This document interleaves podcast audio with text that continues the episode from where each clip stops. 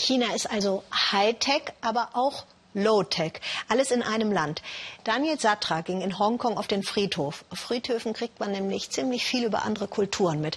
Und er blieb einigermaßen verwundert vor einem Feuer stehen. Sie schmeißen es nicht zum Fenster raus, sie verbrennen es. Geldbündel, Goldstücke und sogar schicke Hemden. Alles, was lieb und teuer ist. Die Frage ist, warum verbrennen Chinesen bündelweise Geld, Schmuck, Kleidung oder edel bedrucktes Papier mit alten Münzen? Chinas Friedhöfe unter Feuer. Doch damit nicht genug. Wir finden noch mehr Zündstoff. iPhones leicht entflammbar. Sehen echt aus, sind aber aus Papier. Inklusive Papierzubehör. Fake-Geld aus China, falsche US-Dollar, das Bündel für umgerechnet 10 Cent. In Midyavu in der Provinz Hebei macht eine ganze Straße Profit mit Kopien aus Papier. Die Ware geht gleich ballenweise raus, für Kunden überall im Land.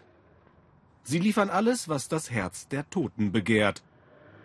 Waschmaschine, Wäschetrockner, Autos, ja und sogar kleine Häuser.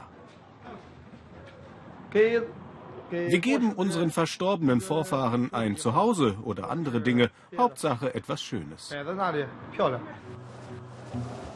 Friedhof Hongkong. Keine Grabestimmung, sondern Zündeln, um mit den Toten in Kontakt zu treten. Was die Lebenden verfeuern, kommt direkt im Jenseits wieder raus, so der Glaube, und stimmt die Verstorbenen wohlgesonnen. Er kriegt Geld, ein paar Goldbarren, dazu Goldmünzen und dann bekommt mein Vater auch ein paar Schuhe. Und Kleider natürlich, so wie jedes Jahr. Aller Orten in China dasselbe Ritual, nur zufriedene Verstorbene sorgen auf Erden für ein gutes Leben. Aber warum Papier-iPhones? Die Welt der Menschen ist modern, die Welt der Toten sollte sich anpassen.